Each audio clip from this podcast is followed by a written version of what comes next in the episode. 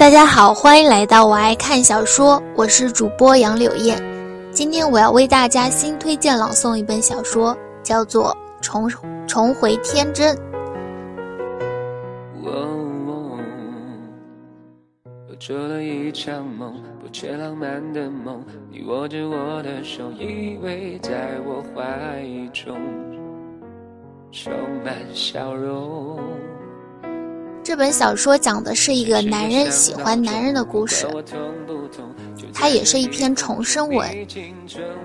这里没有很复杂的男男女女或者男女乱搞的关系，有的只是一段很真挚的、纯洁的恋爱的故事。第一章。那天上午，费玉珍和他的专属编辑莫瑶正约好了在本市最美好、最甜蜜、最会诱惑青年男女堕落发胖的甜品店见面。结果点了一克布丁，才三分钟，费玉珍的手机里就响响了起来。他打开短信一看，发现收到了一个笑话短信：吴一生初从文，三年不中，后习武。教场发一矢，众鼓励，竹之出，遂成遂学医，有所成。自传一良方，服之，足。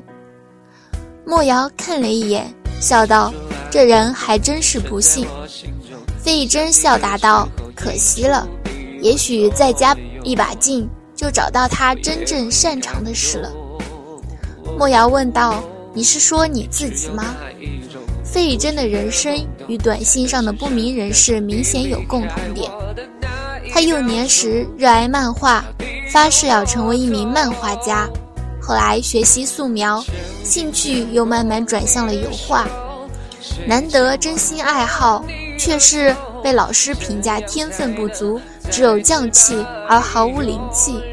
一怒之下，愤然转学音乐，但是只坚持了两个月就没了兴趣。大学时，他学的是金融，成绩倒是不错，但是一毕业就发现这个行业做起来实在是艰苦异常，再高的工资都抚慰不了他那颗被熬夜磨得面无人色的心灵。于是毕业没三个月，他又回学校去读设计了。设计的工作是他做的最长久的，总共做了两年零三个月。这个时候。他因为寂寞、空虚、冷而随意写的一部幻想小说，被大学时的哥们儿正在一家大出版社当编辑的莫瑶给相中了。依靠着老板和主编都和他有着说不清道不明的裙带关系，注一生的损友，他的故事被出版了。然后也不知道是因为天生就有这方面的天赋，还是恰好赶上了这题材红火的时机。费以真一夜成名了，成名的日子是甜蜜而苦涩的。甜蜜的是，随着小说收入了版税，让他果断抛弃了原本就做的心不在焉的工作；痛苦的是，从此亲爱的莫瑶同学化身成了催稿狂魔，对他进行了惨无人道的压迫和虐待。我觉得我还是没有这手机是这么惨烈的好吗？费以真反驳道。莫瑶摆摆手，如果不是本小姐慧眼识珠，你哪有可能一夜翻身啊？费以真翻白眼，你不要老往自己身上贴金好吗？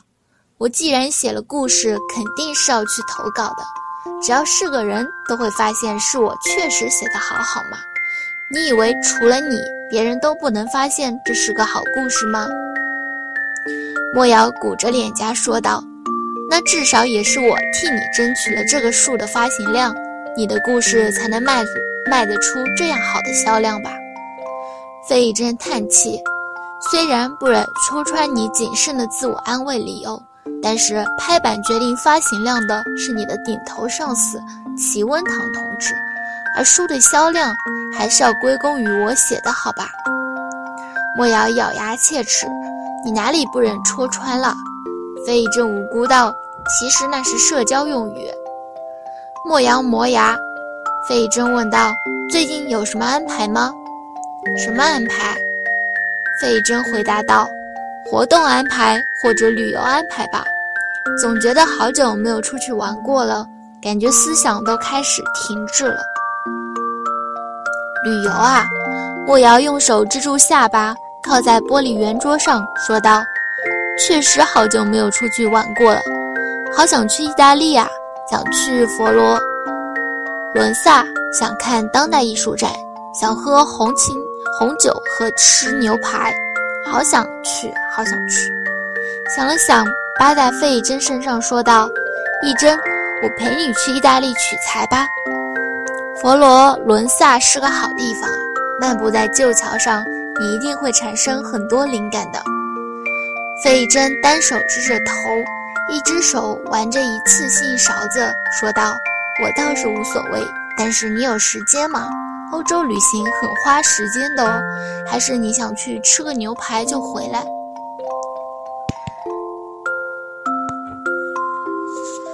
他补充了一句：“我觉得它未必有你想象中的好吃哦。”莫瑶顿时扑倒在了桌桌子上，你又戳我痛脚。莫瑶目前正在负责一本国内销量很好的故事类杂志，这杂志是半月刊，他只要溜出去一个星期就能让杂志开天窗。想去意大利旅行，估计有的等了。莫瑶说道：“话说，你说我们这样累死累活的赚钱是为了什么？又没时间去旅游。”又没时间享受生活？费以真笑道：“别把我包含进去。”莫瑶恨道：“可恶！”他想了想，又笑了起来。不过你就算有钱有闲也没用，连个伴都没有，有钱又有什么用？费以真说道：“你自己不也没伴，还说我？”莫瑶吮了一口果汁，说道：“说真的，一真。”你现在钱也有了，名也有了，就没什就没什么有什么打算吗？比如说买个游艇啊、别墅啊什么的，成天关在你那个只有巴掌大的小房子里，有意思吗？费珍说道：“瑶瑶，你真是太俗太俗了，我打你哦！买什么别墅啊？接下来我决定要写个像《基督山伯爵》那样的大爽文。”然后直接学他用百税买个城堡来玩，这才是人生的极致啊！莫瑶嗤之以鼻，你就吹吧。费真说道：“我说真的。”莫瑶嗤笑：“要写基督山伯爵那样的文，还是买城堡？要写个漂亮的故事，然后把它实现。”费真回答道。莫瑶问：“什么样的故事？”还没想好，莫瑶伸出手，掐住了他的脸。费真摸着脸颊说道：“你下手有没有轻重啊？”莫瑶说：“你想试试没有轻重的掐法吗？”别逼着我对女人动手啊！莫瑶说道：“算了，不跟你闹了。我跟你说正经事儿，齐温堂让你有时间去一下他那里，他有事情找你。”费真讶异。他为什么不在我的 QQ 上留言？你应该问他为什么不打你的手机？你的手机到底关机几天了？费真耸肩，周末你不是还打过我的电话吗？但是从那天开始，你的手机就再也没有开过。费真表示，从那天开始，我也没有再过再见过他的面了。这真是一个悲伤的故事。莫瑶揉捏太阳穴，他离家出走了吗？费真一本正经地答道：“暂时没有发现被人绑架的迹象，另外也一直没有勒索电话被接通。”莫瑶，你丢三落四的习惯能不能改改？你要相信，这其实是神给我的考验。莫瑶诅咒道：“你怎么不把 QQ 账号弄丢？”费真这回是真的无奈了，提醒道：“瑶瑶，如果发生了这种人间惨剧，你就真的再也联系不上我了。”莫瑶顿时被他打败了。费真终于暂时停止了插科打诨，问道：“温堂找我什么事？既然都通过你传话了，干嘛不把其他具体的事情也传达了？莫瑶正色道：“这件事得他当面说，不太适合让我来传达。你下午过去一趟吧。”费以真耸了耸肩，啧神神秘秘的。莫瑶咬了一下吸管，觉得费以真有时候真的挺没心没肺的。再这样下去，有他哭的时候。听说你找我，到了出版社大楼的时候，齐文堂办公室的门果然虚掩着。费以真形式化的敲了敲门，听到齐文堂说进来的时候，就推了门进去，问道：“齐文堂看见是他，似乎愣了一下，才说道：‘嗯，有点事。’然后他取出一张红色的请柬，放在桌上，说道。”这个给你。费真走到桌前，伸出手去拿那张请柬，却不料被齐文堂一把握住了手掌，说道：“一真。”费珍冲他茫然的一笑：“嗯。”齐文堂说道：“以后保重。”然后他放开了手。保重，怎么能不保重呢？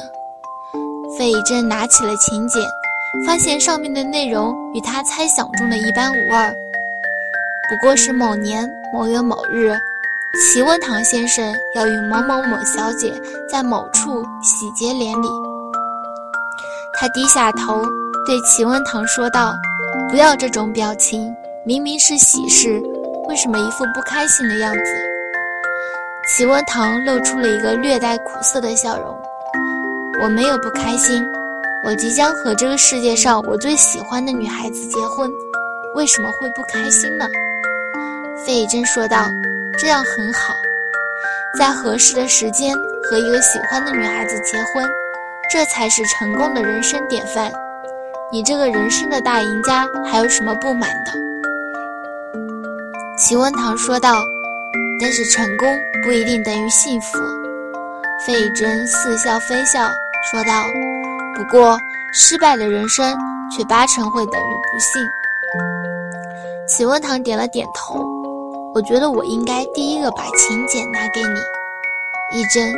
我需要你的祝福和肯定，否则我总觉得心里有一处地方始终犹疑不定。”费义珍说道：“齐文堂先生，我费义珍在这里给你祝福和肯定。”你已经种下了幸福的种子，现在是收获它的时候了。我祝愿您和您的妻子百年好合，一生幸福，不留下任何遗憾。”秦文堂说道。“嗯。”齐文堂的婚礼在莫萨尔克大酒店举行，三楼到四楼的部分被全部包了下来。三楼是其父母方面的朋友及来往的客户。四楼则是自助酒会形式的聚会，作为新郎的齐文堂会在四楼先进行婚礼宣誓，然后去到三楼敬酒待客。作为新郎的齐文堂穿着一身雪白的西服，做好的发型虽然只是微妙的变化了几处细节，但是却衬得他本人极为精神。费以真与他在四楼门口的电梯口相遇。齐文堂正被许多人簇拥着，所以费以真只是笑着和他点了点头，就擦肩而过。他和莫瑶一起在四楼随便找了一张桌子坐下。和他一向深居简出不同，莫瑶好歹是个举足轻重的主编，所以时不时的有人会来打个招呼，偶尔也会顺便的和他说两句话。直到婚礼快要开始的时候，齐文堂一个人穿过人群走了过来。莫瑶看到他过来，打了声招呼，就很有眼色的去拿了盘子觅食，留下费以真和他单独说话。齐文堂说道：“一珍，谢谢你来参加我的婚礼。”费以真笑了，这么郑重其事的，好像我本来不应该来似的。齐文堂突然收起了笑容，寂寞了一下，说道：“我确实想过，也许你不会来，如果你不来参加的话，我也许会很失落。”费以真说道：“我怎么会不来？”齐文堂开口道：“可以和我握一下手吗，以真？我觉得我好像从来没有和你握过手。”费以真愣住，然后喃喃的道：“我只是不喜不习惯和人身体接触。”齐温堂坚持：“能让我例外一次吗？”他伸出一只手。费以真停顿了一下，握住了那只手，手掌冰凉，却带着汗渍，他们竟然都是一样的。费以真开口道：“齐温堂。”齐温堂等候着他的后续。费以真努力的笑道：“祝你和嫂子百年好合。”结婚进行曲响起，在大厅之中。专门请来的神父走向了小舞台，良好的扩音设备把他的声音传向了三楼和四楼的每一个角落。神父问道：“齐温堂先生，你是否愿意娶唐青青小姐为妻，按照圣经的训诫与她同住，在神的面前和她结为一体，爱她、安慰她、尊重她、保护她，像你爱自己一样？”不论生病或是健康，富有或者贫穷，始终忠于他，直到辞别此世。齐文堂答道：“我愿意。”神父又问道：“唐青青小姐，你是否愿意嫁给齐文堂先生为妻，按照圣经的训诫与他同住，在神的面前和他结为一体，爱他，安慰他？”